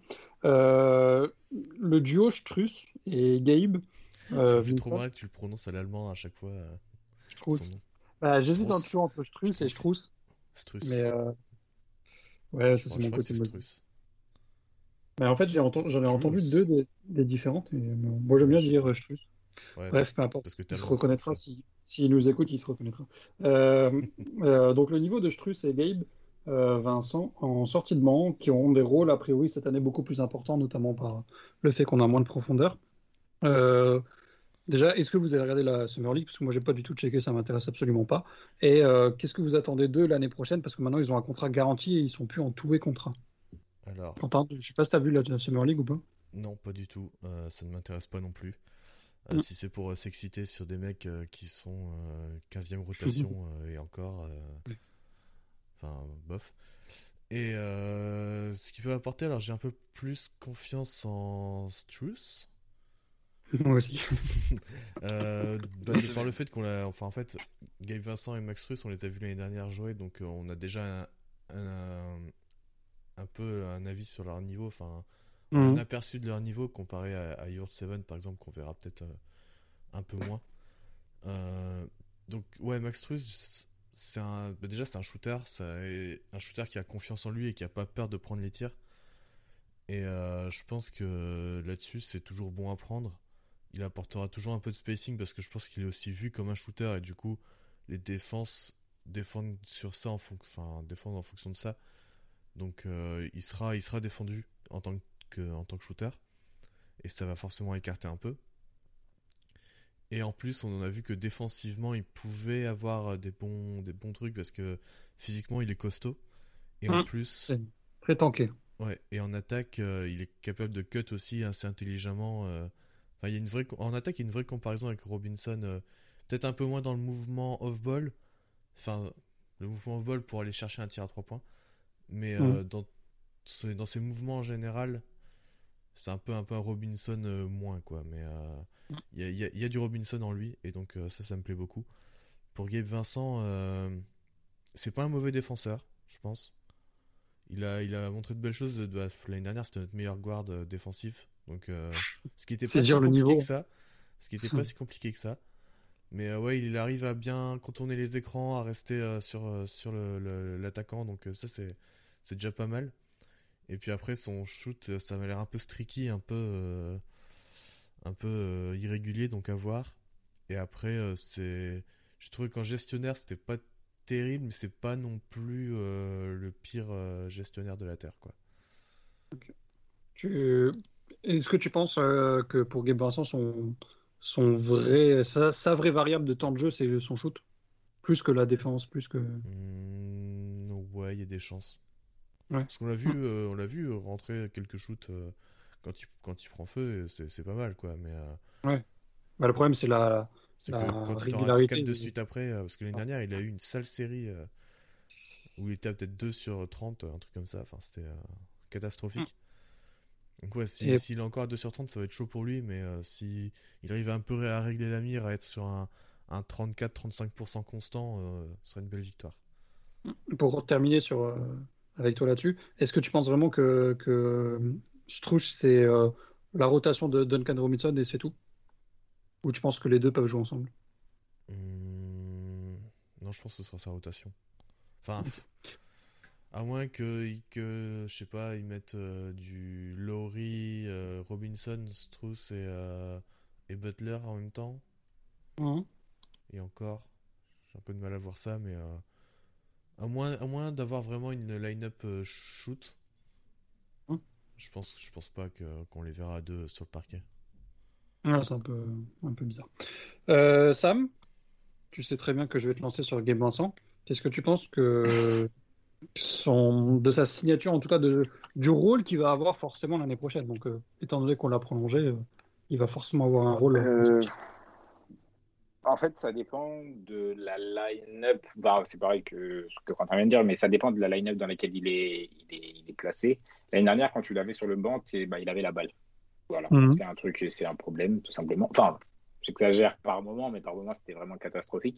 Euh, il n'a pas été bon au shoot parce qu'il devait se créer ses shoots lui-même. Il n'était pas bon dans l'ensemble parce que c'est pas un excellent joueur.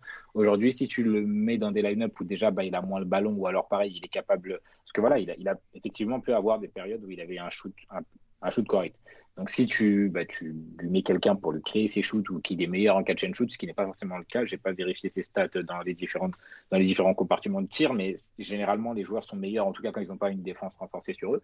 Et au pire, il pose un dribble, il le prend après. Donc si il est moins bien défendu parce que c'est pas le meneur principal ou le meilleur joueur sur le terrain ou le meilleur euh, porteur de balle sur le terrain pendant qu'il l'est, euh, bah déjà ça lui rend les choses plus faciles.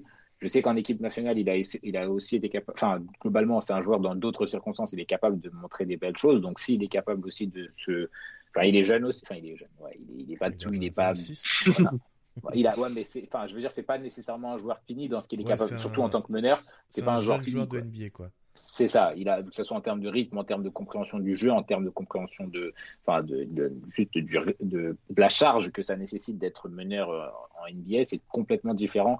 Enfin voilà, il avait été euh, euh, MIP de la J League l'année dernière. Donc tu vois, enfin c'est, qu'il est relativement, c'est un bon joueur de basket. C'était juste pas un excellent joueur NBA. Sauf que ça, il peut le devenir. Encore une fois, défensivement, c'est clair que c'est pas un type qui te pose problème. Euh, donc dans une bonne line-up, ça peut être d'autant plus, d'autant plus intéressant. Ça, c'est quelque chose qu'il pourra apporter. Et au pire des cas, temporairement ou non, ça dépend de comment la saison avance, mais voilà, tu auras quelqu'un qui est capable au minimum de défendre et d'avoir un peu la balle moi, c'est moins intéressant que, que Kendrick Nunn ou peu importe, mais plus tu le mets dans un. Je pense que plus tu le mets dans un bon effectif, moins il sera capable de tirer vers le bas, que ce soit de par son jeu, parce qu'il peut être intéressant dans d'autres aspects de, du basket, mais aussi parce que bah, s'il a moins à faire des choses trop difficiles, euh, ça doit être c'est plutôt correct. Et c'est pareil avec Hero ou compagnie, tu vois, c'est le même constat avec une avec un écart type différent, mais c'est- voilà, c'est pas il, foutait la haine parce qu'il essayait d'en faire trop dans des matchs où effectivement on en avait besoin de beaucoup. Si tu lui demandes de faire une petite chose ou deux trois bonnes possessions dans un match où tu as Laurie qui se repose pendant allez 4 minutes pendant que Butler a la balle, ouais, je pense que ça peut être intéressant et au pire des cas, ça sera moins problématique. Ok, nickel. Euh, toi, Val, est-ce que tu as vu de la Summer League ou pas? Alors, euh, seulement des, seulement des highlights par-ci par-là, histoire de suivre un petit peu les, les, les petits jeunes qui ont été ramenés, qu'on verra, qu'on verra peut-être euh, en two-way ou quelque chose comme ça, les, les types, euh, type Marcus Garrett et les, et, et les noms comme ça. Sinon, j'ai très peu, j'ai j'ai très très peu suivi hein, Ouais, globalement. Euh, Elway nous demande si on, a re- euh, si on retient quelque chose de cette Summer League ou pas. Est-ce que vous avez quelque chose? Parce que moi, j'ai pas regardé donc. euh, Ouais, du, Euh, coup, du coup, non. Personne n'a regardé. Bah, du Ah si, peu, on- ça, du peu que j'en ai vu, on je peut dire, personne. euh. On peut dire que, que Yurt Seven et Max Truss est le futur de la ligue, mais euh, Oui, bien sûr. Ouais, voilà. non mais Sam, t'as regardé un peu de, de Summer League ou pas toi? Euh, t'étais en vacances, donc. bah, ouais, ouais, non, j'ai regardé le début avant de partir, les highlights, mais pas plus. C'est parce que voilà, il y avait Your Seven qui foutait des 27 points par match, donc c'était marrant à voir. mais je regardais pas parce que voilà, pareil que vous, ça m'intéresse pas tant que ça et que la compétition est trop, trop différente. Juste, Ouais, je regardais les highlights pour voir entre guillemets la manière dont il les scorait. Et pour le coup, Your Seven, il a une bonne, enfin, il a, il a une bonne, euh, il a, il a une bonne variété de moves. Après, pour Gabe Vincent, je l'ai pas vraiment regardé pendant la, pendant la, pendant la Summer League. je crois je a que pas à- joué. Hein. Ah ok, il bon, a joué peut-être à celle de ouais, ouais, Utah ou de Sacramento. Non, c'était Sacramento, mais euh, je crois qu'il a pas joué à Vegas. il y a, je crois que c'est Alan de, de- du podcast Dunkebdo et Envergure qui disait que la Summer League, euh, bon, lui il s'y intéresse forcément parce qu'il aime les jeunes et tout ça, mais euh, qui disait que en fait, si tu as un bon niveau en Summer League, c'est que peut-être que tu vas réussir après, mais si tu pas un bon niveau, c'est que c'est déjà mort. Puis globalement, ça peut mon fit. Quoi. Donc, Ceux qui réussissent bien, on les verra plus tard. euh, euh, ce que ça donne, est-ce qu'ils réussiront, est-ce qu'ils Vu réussiront pas. que- vu qu'en Summer League, c'est quand même pas mal de mecs qui se battent pour un two-way contract, tu vois, le niveau est vraiment faible, tu vois. Donc, euh, si Ah, c'est t'as- ça, si tu n'y arrives pas, c'est déjà mort. Si t'as si t'as un- même un, un top pick de draft qui arrive pas à faire un minimum euh, son trou et qui arrive pas à pas dominer parce que enfin, tu vois, Ivan Mobley a pas été spécialement bon, je crois, Ouais. en Summer League. Et c'est pas pour autant qu'il va être un mauvais joueur NBA, tu vois, derrière. Enfin, Mm. c'est En fait, je- trop, trop dur je parlais joueur. des. En fait, je parlais des seconds tours ou des Ouais. euh, ceux qui n'ont pas été draftés. Oui, oui. Pas, évidemment pas des top 15 ou Ouais. qui eux du coup ont un, un autre rôle. Et vu qu'ils ont déjà un contrat garanti, forcément tu, ils auront un rôle dans NBA. Oui. Donc, euh, mais je parlais plus de, du genre Yurt Seven ou, ou des Garrett- pardon, des Garrett qu'on a ou des même DJ Stewart qu'on a en- au camp d'entraînement, des gars comme ça quoi. Ouais, donc, ouais. Euh, pour terminer un peu sur les, les trucs positifs, euh, enfin pour moi en tout cas, euh, le retour de Delmon qui est très bon pour moi et le retour de Udonis qui a priori, d'après les rumeurs, aurait un vrai rôle de rotation cette année, Ouais, ouais, ouais, notamment quand il faudra reposer certaines personnes. Oui, ça, dans les, euh, blowouts. les, les- les mecs sur Twitter comme nous. hein. Non mais en fait moi je crois vraiment au fait que Udonis jouera quand euh, quand il y aura genre plus 25 et qu'il reste 3 minutes. Parce Ouais, que l'année bah, dernière ça super. n'a pas été le cas. Ah, super. Ouais mais l'année dernière il rentrait même pas pour ces moments-là. Ouais, bah, Là- est-ce qu'il a- est-ce qu'il avait besoin de rentrer aussi Non, mais on sait tous que vous préféreriez le voir euh, avec un avec un costard sur le vent. Enfin, c'est, pas un manque de respect envers lui, tu vois. J'ai, son visage tatoué sur, sur la cuisse, tu vois, donc c'est pas un manque de respect envers lui.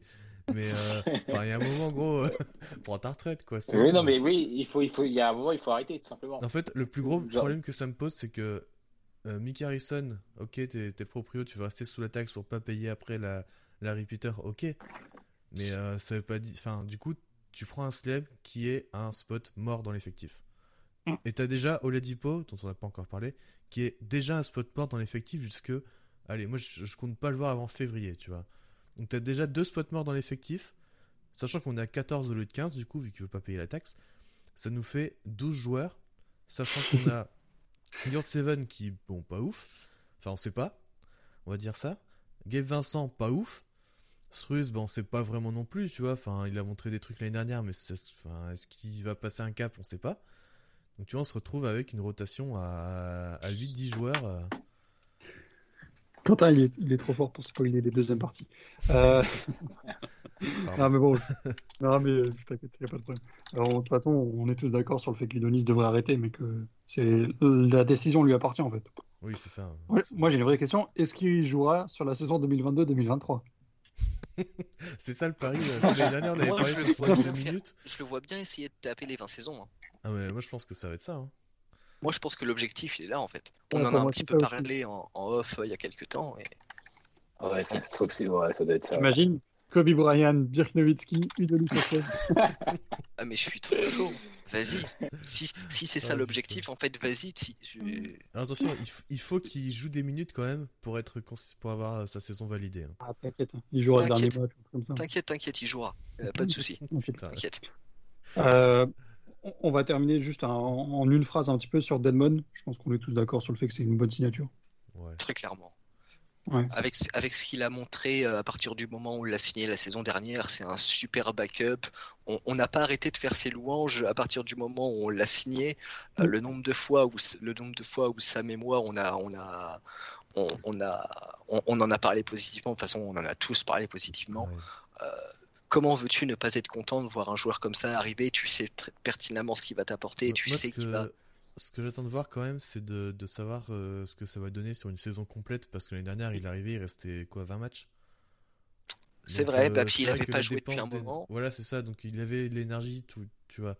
Donc sur une saison complète, j'attends de voir où il va, en- où il va, où il va en être physiquement, quoi. Mais, euh, mais sinon, oui, à part ça, j'ai aucun doute sur, sur le fait que ce soit une bonne signature.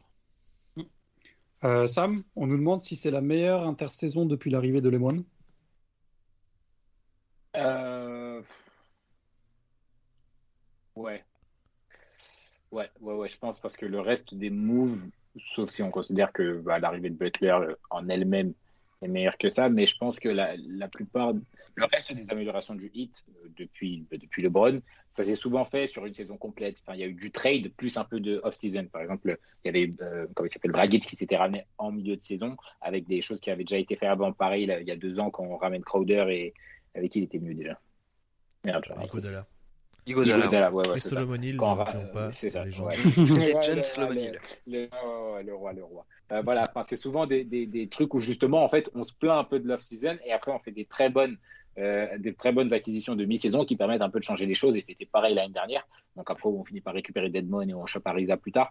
Euh, même Dipo d'ailleurs, même s'il n'a pas forcément pu jouer longtemps, c'est souvent, c'est souvent comme ça qu'on a réussi à bah, soit corriger les défauts de la, de la, de la, free agency, soit bah, tout simplement combler ce dont on avait encore besoin. Là, c'est vrai qu'il y a, à part, c'est toujours quelque chose qui me gêne parce que je sais que ça va nous poser problème dans la saison, mais à part les problèmes au rebond, globalement, on a adressé presque toutes les choses dont on avait besoin dans une dynamique assez intéressante et avec des pièces qui sont intéressantes aussi. Tu vois, c'est pas seulement les rôles qui sont relativement remplis, mais c'est aussi avec des joueurs de valeur et dont on avait besoin. Donc, ouais, je pense que c'est peut-être la meilleure off-season depuis qu'ils sont partis. ouais. Depuis qu'ils les... enfin, ouais, qu'ils ont... qu'ils sont partis ensemble. Vous autres, vous êtes d'accord?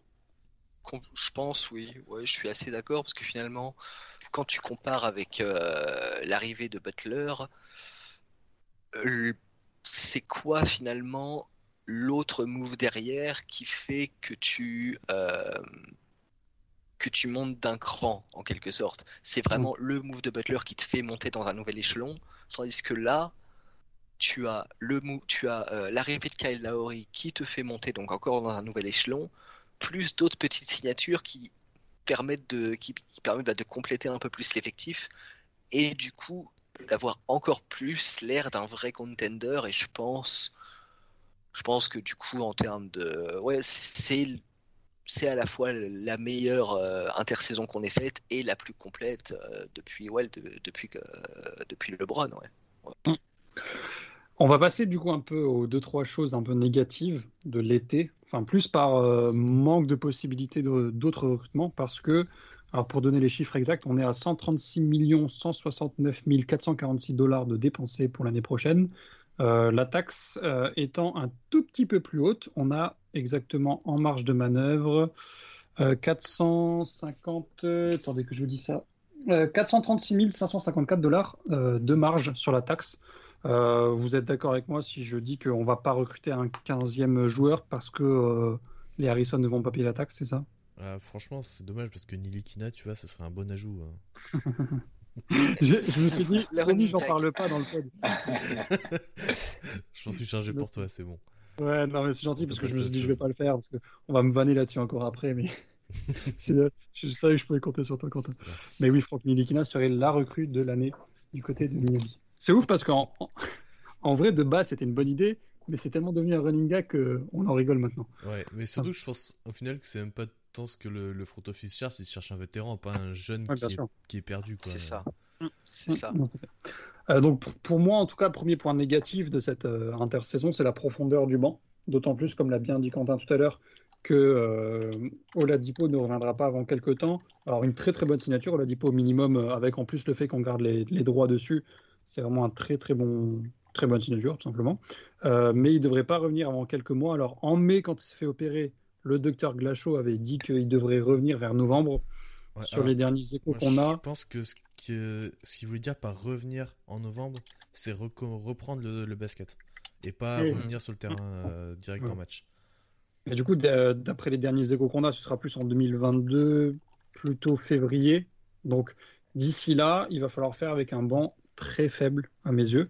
Euh, Est-ce que vous pensez qu'on arrivera à s'en sortir de ce côté-là? Sam, par exemple? Bah, du coup, le risque, c'est ça, c'est que est-ce qu'on peut s'en sortir? Oui, parce que de toute façon, on a des joueurs qui sont tout simplement bons et qu'on a assez de polyvalence, en tout cas au terme des profils, même si la, la profondeur n'est pas, n'est pas euh, optimale. Maintenant, est-ce qu'on est qu'on a envie de s'en sortir avec euh, Butler à 36 minutes, 38 minutes par match et Laurie à 40 minutes par match alors qu'on est, en, qu'on est en novembre? Je sais pas. Donc, c'est c'est ça aussi un peu effectivement qui m'emmerde et ça va grandement dépendre, je pense, des deux problèmes qui nous restent à, renforcer.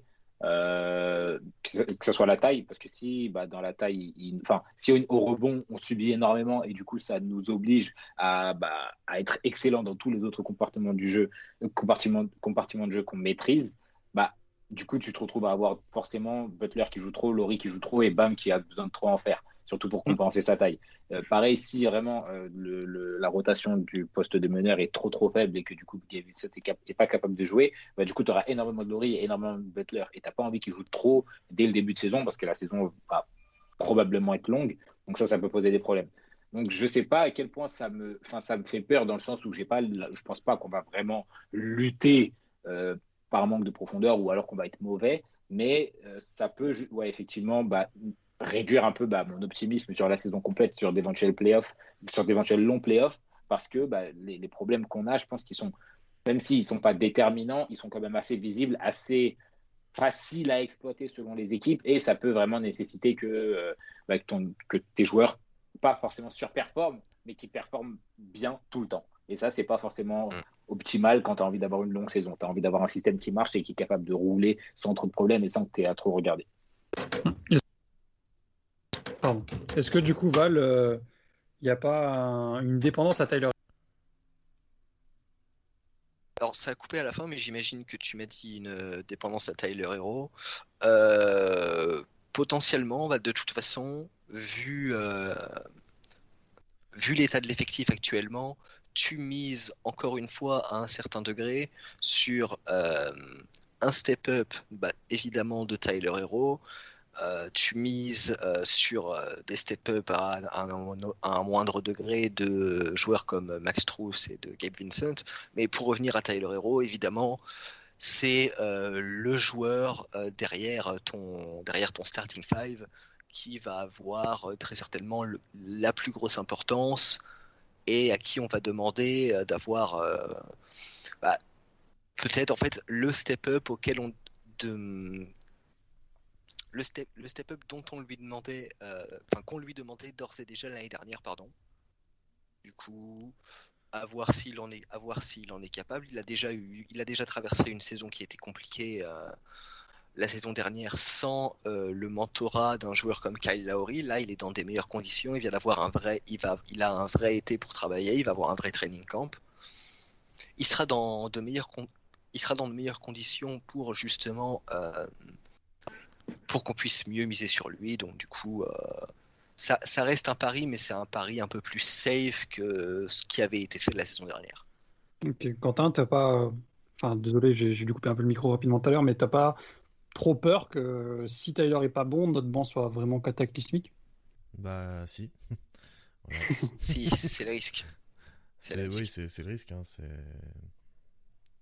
après, avoir comment seront faites aussi les rotations. Hein. Peut-être oui, bien que, sûr. Peut-être que Laurie va sortir super tôt et jouer avec le banc. Et dans mm. ce cas-là, notre banc sera bon au mm. final. Mm.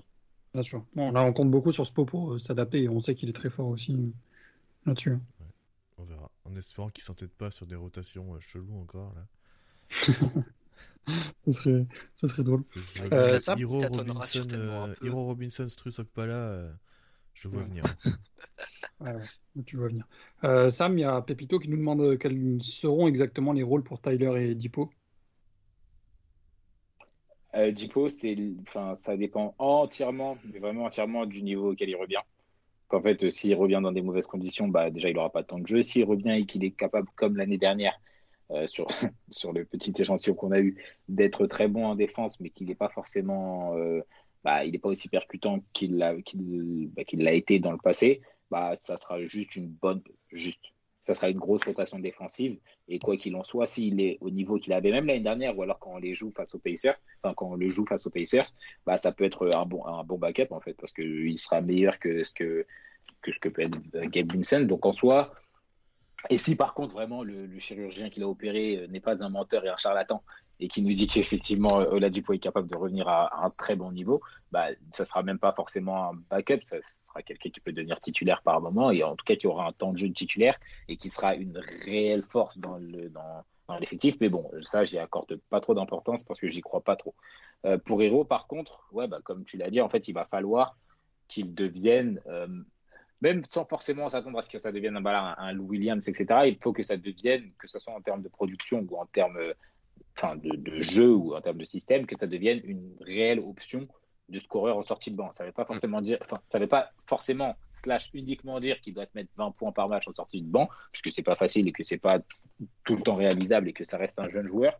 Mais ça veut dire que dans son approche, dans, dans ses placements, dans les skills qu'il développe, donc ça veut dire attaquer une belle défense comme il avait été capable de le faire il y a quelques années, mais constamment sur toute une saison, sur tous les types de profils, que ce soit euh, par rapport à son, à son handle, donc la manière dont il gère la balle, la manière dont il gère la balle face à des grands défenseurs, face à des défenseurs qui ont, la, qui ont plus d'envergure que lui, ça veut dire la, manière de se positionner, ça veut dire la manière de servir les autres, ça veut dire la manière de se repositionner.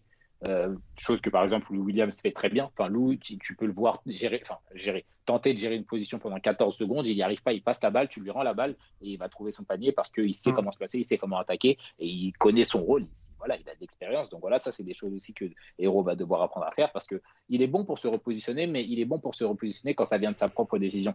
C'est-à-dire que quand il attaque en tête de raquette, qui fait une passe et qu'après il doit retourner dans le corner, il y a des moments où il les fait bien. Mais si tu le forces à lâcher la balle, comme par exemple Fools lui avait déjà fait, euh, bah après il est un peu perdu et il va y avoir du mal après à se démarquer. Il ne sait pas s'il doit retourner en tête de raquette, s'il doit retourner euh, point of attack, s'il doit aller dans le corner, il ne sait pas s'il doit aller aider. Enfin bref, ça lui arrive parfois d'avoir des moments de errement parce qu'il a été mis en difficulté. Ça, c'est des choses, bah, si tu as besoin que ça devienne une, une réelle option et une option fiable et viable, bah, il faut que ça soit. Enfin, en fait, voilà, il faut que l'indécision dans son jeu, elle disparaisse. Et euh, c'était pas, même pas possible en fait cette année, vu, enfin, tant on lui a demandé tout et n'importe quoi. Là, s'il a un rôle plus défini, bah, ça sera ce qui lui sera demandé, que ce soit en termes de rôle, d'approche et après éventuellement effectivement de production, si on a envie d'être capable d'aller loin. Quentin, toi, t'es comment dire Est-ce que tu es confiant sur euh, sur le, les blessures qui peuvent nous impacter l'année prochaine? Bof, parce qu'on a pas mal de joueurs qui ont un peu d'âge quand même maintenant. Laurie, bah, par exemple, euh, je te coupe, mais genre euh, Kylori, j'ai regardé, c'est 61 matchs de moyenne sur les 5 dernières saisons. Ouais, voilà. Ouais. Que entre Laurie, Butler. Ouais, après l'année dernière, il était pas mal de, de load management. Euh... Ouais. ouais, évidemment, mais, ça retombe. Euh, mais euh, ouais, Laurie, Butler qui sont un peu vieux. T'as, t'as... En fait, ça, c'est que Laurie et Butler, s'il y en a un qui se blesse, c'est tout de suite la merde. Ouais, Parce que derrière, de la fin. euh, derrière, aussi. euh, Comment? Bam aussi. Ouais, mais Bam a moins un historique de blessure. euh, Oui, bien sûr. Alors que oui, Butler et Laurie, depuis quelques saisons, c'est ouais, un peu. Ils galèrent un peu plus, mais euh, ouais, s'il y en a un qui se blesse sur une longue durée, ouais, ça, ça va vite être compliqué quand même. Moi, je reste quand même assez inquiet sur, euh, sur l'association de profondeur de banc qui est assez limitée et sur notre potentielle euh, probabilité de blessure par rapport à ces deux choses-là m'inquiètent. Euh, pour terminer un peu sur le- un autre point qui peut m'inquiéter, notamment sur l'été, est-ce que vous pensez que le shoot extérieur peut être euh, quelque chose qui peut nous poser problème cette année ou pas? Hum, attends, liste des shooters. Laurie, Robinson, Tucker, Maurice, Maurice Boff. Euh, Vincent, ça dépend. Struss, ça va. Moi, je pense que ça va. Au Ouais, niveau du shoot, je pense pas. Ouais, je pense pas que ça, ça, ce qui te posera le plus de problèmes, dans le sens où euh, bah, on a globalement les mêmes shooters qu'il y a deux ans. Enfin, soit c'est les mêmes joueurs, soit en termes de, de, de, de profil et de, bah, de niveau ou d'adresse, c'est relativement équivalent. Enfin, pour moi, euh, comment il s'appelle Dragic est un meilleur shooter que Laurie, mais je pense que Laurie est capable, selon les saisons et selon l'apport et selon la franchise et selon les systèmes, d'avoir le même apport. Hero est le même joueur, en théorie meilleur avec l'âge. Robinson, c'est pareil. Effectivement, tu n'as plus Crowder qui avait été bon, mais d'à côté, bah, tu as Tucker qui peut être meilleur dans certains aspects du jeu. Enfin, je pense que dans l'ensemble, enfin voilà, après tu tu peux avoir, tu peux avoir Struss selon, selon, selon le niveau qu'il aura en NBA. Euh, je pense qu'en termes de shoot, on peut ne pas forcément être la meilleure équipe de la ligue, mais ça peut ne pas être un problème tout autant de par les profils que de par la manière dont ils sont créés. Parce que l'année dernière, justement, pour moi, il y a beaucoup de problèmes de shoot qui venaient du fait que les joueurs n'étaient pas mauvais, il y avait juste rien pour les mettre en, en facile. Enfin, il n'y avait rien pour leur faciliter les choses, ce qui idéalement ne sera pas le cas cette année. Donc je pense qu'on peut redevenir une équipe qui shoot assez bien et, euh, et même pouvoir s'appuyer dessus offensivement. Idéalement pas trop, mais on, peut, on pourra s'appuyer dessus euh, offensivement. Ok. Euh, dernier petit point, on va, on finira là-dessus. Euh, le problème au rebond, c'est que c'était un gros truc l'année dernière. Est-ce que vous pensez que ça restera une grosse lacune ou qu'on arrivera à compenser euh, malgré le fait que PJ Tucker et Markif Morris ne sont pas non plus des très gros rebondeurs hein, Je voulais, je voulais revenir un petit peu là-dessus. dans le sens où. Alors, je suis complètement d'accord dans le sens où globalement ça restera un souci parce que hormis Bam et Deadbone, concrètement tu n'as pas de, de vrais joueurs en théorie capables de prendre une dizaine de rebonds euh, s'ils jouent euh, un, minimum de 20 minutes. Voilà. Euh, à, part, à part éventuellement quelques guards, mais, ne, c'est un peu plus rare et tu ne comptes pas forcément sur tes guards, même si on sait que Butler rebondit est bon au rebond, que Lowry est bon au rebond, qu'un joueur comme Tyler Hero bosse aussi sur ce, sur ce secteur de jeu, même Duncan Robinson aussi fait des efforts. Mais tu, vas, tu vas encore avoir des problèmes. Cependant, j'ai tendance à avoir un petit espoir qu'un joueur comme PJ Tucker et peut-être même Markif Morris à un moindre degré, euh, notamment Tucker, parce qu'en fait c'est un joueur qui joue plus grand et plus large qu'il ne, qu'il ne l'est, notamment plus grand qu'il ne l'est, euh, et avec toute l'énergie qu'il peut apporter, je pense que c'est un joueur qui peut faire des différences euh, au rebond, alors pas des, pas des différences de ouf, mais sur quelques actions qui peut, euh, qui peut, t'aider par-ci par-là, et du coup, ouais, plus être euh, dans un rôle euh, de compensation par rapport aux problèmes qu'on a pu avoir et qu'on aura très certainement encore sur la saison à venir. Mais du coup, ouais, disons que là où l'année dernière, je savais pertinemment qu'on allait avoir des problèmes au rebond et qu'on n'avait aucune solution vraiment pour, pour pallier à ça, Là, cette saison, je me dis qu'on est un peu plus en capacité de compenser et qu'on a, alors on a toujours très peu de marge, mais on a un petit peu plus de marge de manœuvre et du coup, je suis légèrement plus serein par rapport au rebond. Ok. Quentin et Sam? Ouais, je suis, d'accord. Hein. Ça restera un problème euh, de, de toute façon. Peut-être un peu moins, mais ça restera un problème. Enfin, je suis d'accord avec ce que dit Val aussi, dans le sens où euh, effectivement c'est plus gérable de par l'effectif parce que tu as des mecs qui sont un peu plus grands, etc. etc. Après, c'est plus gérable, ça compte, hein, ça compte beaucoup, mais pour moi c'est plus gérable dans le flot d'une saison régulière. Dans le sens où euh, si tu mets une configuration de playoff et que tu mets un joueur plus grand, enfin littéralement plus grand pour appuyer sur le problème de taille, ça, ça restera bah, un problème de taille. Par contre, dans le flow d'une saison, etc., où effectivement c'est long, où les rebonds ne sont pas forcément tous chopés par, par Boban et que c'est plutôt voilà, en avoir dans, bah, dans le feu de l'action euh, sur tout mhm. un mois, sur un mois difficile, etc. Ouais, là, clairement, on a un effectif pour mieux gérer, mais ça restera un problème quand les autres équipes veulent, que ça reste un problème. Et il y a beaucoup, il y a beaucoup d'équipes qui ont des grands et qui ont des bons rebondeurs. Et enfin, je sais pas, autant il a été éclaté l'année dernière, autant face à nous, tu mets Drummond, bah, on finit avec zéro, enfin avec zéro shoot de la seconde chance parce que tu pourras pas les prendre quoi. C'est ça, c'est ça quand il faudra affronter des équipes. Alors évidemment, on pense aux Lakers, euh, on pense aux Bucks, mais tu, tu, cites Drummond quand il faudra aller voir les Sixers, on va transpirer un petit peu. Euh, quand il faudra aller voir, je pense, je pense même, je pense même aux Nets parce qu'ils ont des, parce qu'ils ont des joueurs qui sont actifs au rebond aussi. tu vas transpirer un petit peu aussi. Il y, a, y, a, beaucoup, il y a, y a pas mal d'équipes dans la, il y a pas mal d'équipes dans la ligue et euh, des équipes qu'on risque de recroiser en playoff à, à l'Est, euh, dans le cas où nous allons en playoff euh, la saison prochaine et qu'on croise les équipes en question, ça va être notre gros point faible, le gros enjeu sur les, lesquels ces équipes-là vont appuyer. Et du coup, ouais, il va falloir qu'on trouve des solutions à ce niveau-là. Et on... c'est clairement le, le, gros point noir de toute façon, les rebonds, comme on a pu le dire. Est-ce que vous avez quelque chose à rajouter sur, euh, sur l'été global? Je sais pas, on a, on a dû faire globalement tout le tour. Est-ce qu'il y a peut-être une notion qu'on a oubliée ou... Bah, de tête, je crois pas qu'on ait oublié quoi que ce soit. Merci Pat Riley, merci Andy Ellisberg euh, pour le ah, travail. Ouais, c'est ça. Voilà. Tout simplement. Comme d'hab, hein. on sait que on est toujours bien gardé avec eux. Et... C'est ça. Et pour eux, que ça dure. On dort sur nos deux oreilles. C'est ça. Euh, d'ici euh, le début de saison, où on fera évidemment un épisode preview, on fera peut-être un ou deux épisodes, euh, deux ça me paraît beaucoup, mais peut-être un épisode hors série, dont on garde le sujet pour l'instant, parce qu'il faut qu'on en discute entre nous. Mais en attendant, on remercie les travaux de l'été du côté de Miami. On vous remercie de nous avoir écoutés, et puis on se donne rendez-vous plus tard sur le site, sur le Twitter et sur le podcast. À bientôt. Salut.